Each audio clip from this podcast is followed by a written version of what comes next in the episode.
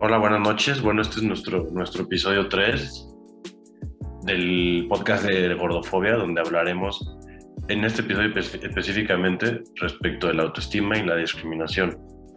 Como ya nos conocen, somos Andrea Mendoza, Belén Favela, Ivana Caballero, Andrea Fernández y Francisco Fuentes. Justamente este podcast primero quisiera abrirlo con una pregunta para ti, Ivana, respecto de qué opinas de cómo se siente la gente respecto de su imagen corporal. Bueno, pues creo que es importante primero hablar de, de, lo que es la imagen corporal. Pues esta es la representación del cuerpo que cada persona construye en su mente.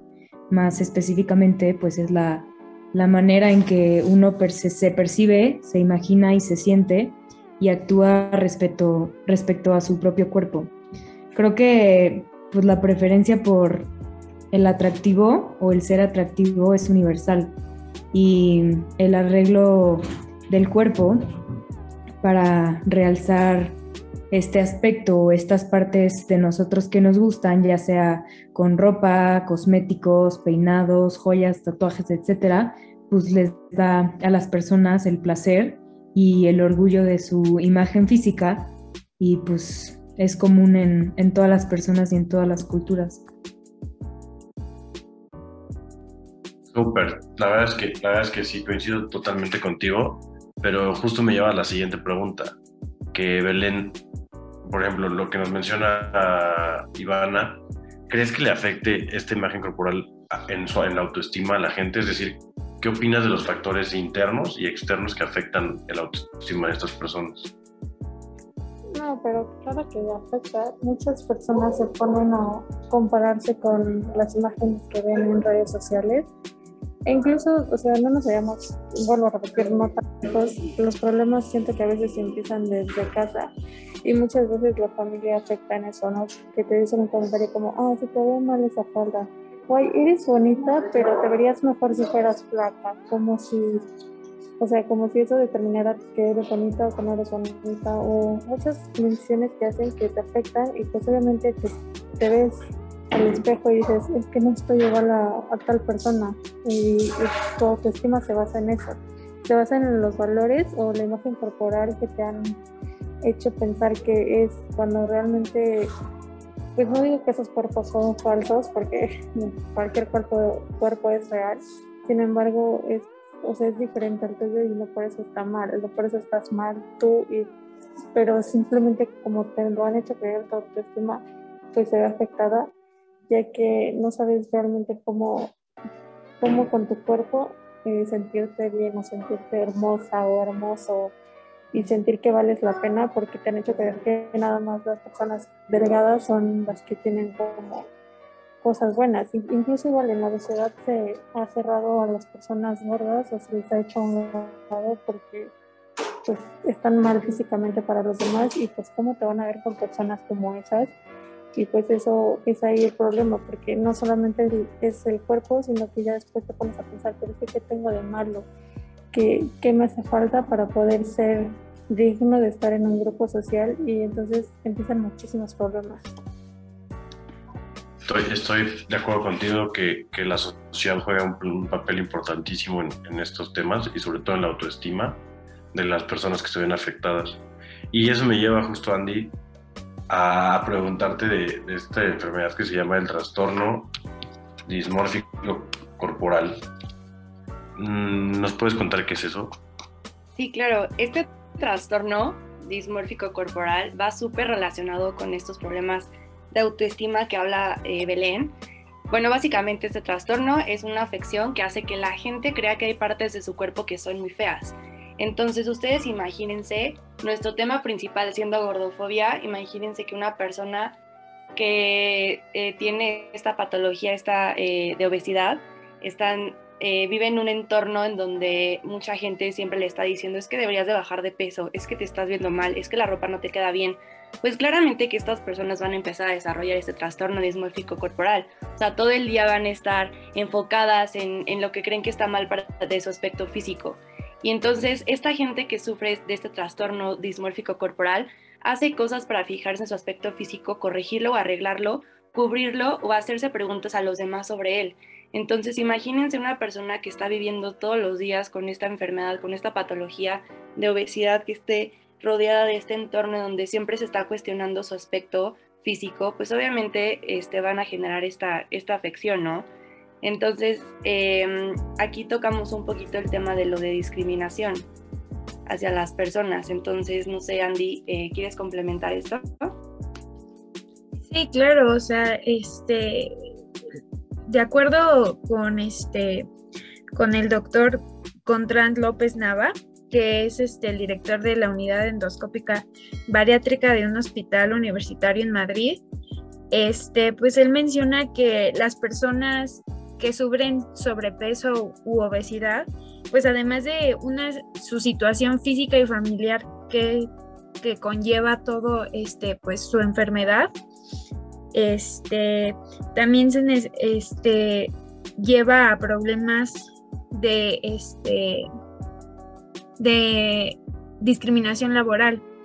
Es mucho más factible que una persona que está en su peso ideal, por así decirlo, pues este obtenga más fácilmente un trabajo o un puesto de trabajo en, cambio con una persona con obesidad o con este sobrepeso.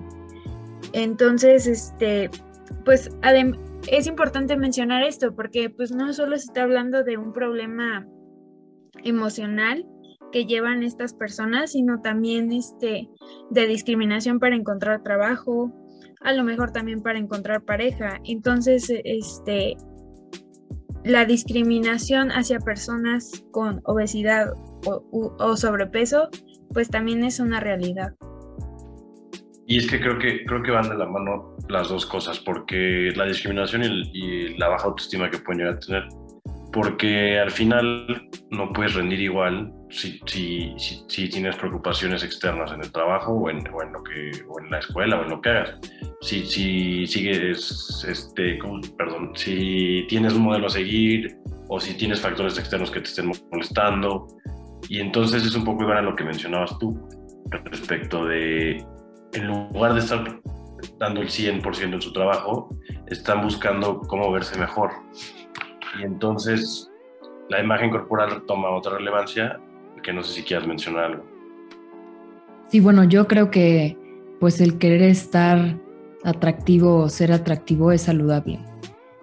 Y pues forma parte de un área más de nuestro autoconcepto, como mencionábamos, pero el problema ya ocurre cuando el cuerpo y la imagen ocupan constantemente justo como dijiste Francisco, pues nuestros pensamientos se influye en nuestras conductas. De hecho, está comprobado que las personas más atractivas físicamente no necesariamente están más satisfechas con su aspecto, ni las personas menos atractivas son inevitablemente infelices pues, con el suyo. Creo que las percepciones, las creencias y los sentimientos de una persona respecto a su aspecto tienen más probabilidad de determinar su imagen corporal que sus características físicas reales. Sí, coincido. La verdad es que estar buscando, sí, es un gran problema que tenemos en la sociedad, y no quiero decir mexicana, yo creo que sí del mundo, estar siempre buscando la perfección y la perfección en, el cuerpo. Y entonces, pues sí, al final siempre llega una insatisfacción por, por no tener el cuerpo perfecto. No sé si alguien quiere opinar algo para cerrar. Este, bueno, sí, este, para, pues, como una conclusión de este tema, pues podemos que decir que la insatisfacción con la imagen corporal, pues puede tener efectos devastadores para las personas, eh, refiriéndonos a su salud psicológica y tanto física, tanto como ya si nos vamos a un tema como trastornos de alimentación, trastorno obsesivo, compulsivo y pues también estado de ánimo que este, pueden terminar en, enfermedades este, psiquiátricas como depresión y ansiedad. Entonces, con esto se puede concluir el tema. Y una cosita nada más también para cerrar el tema de discriminación justo hay, un, hay una palabra específica para esta discriminación por el aspecto físico, se llama aspectismo. Y bueno, em, hay un periodista que justamente habló sobre este, sobre este aspectismo que se llama José María Rivero, en donde en la sexta clave supone que el atractivo de una persona, este, o sea, como decías tú, Andy, determina o ayuda a la contratación.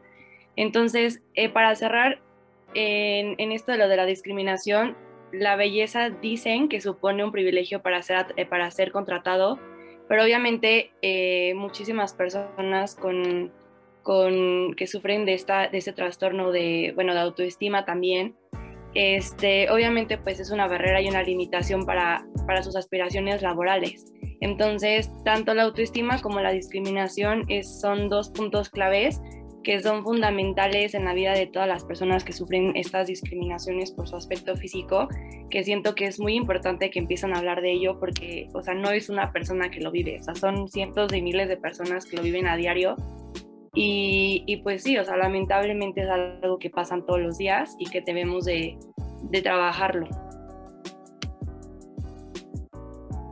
Estoy totalmente de acuerdo. Yo creo que es un problema de la sociedad, de salud pública, como bien, como tratamos de hacer ver un dilema ético y, y sí tenemos que, que actuar para poder acabar con esto. Y bueno, este fue nuestro capítulo. Espero les haya gustado. Buenas noches.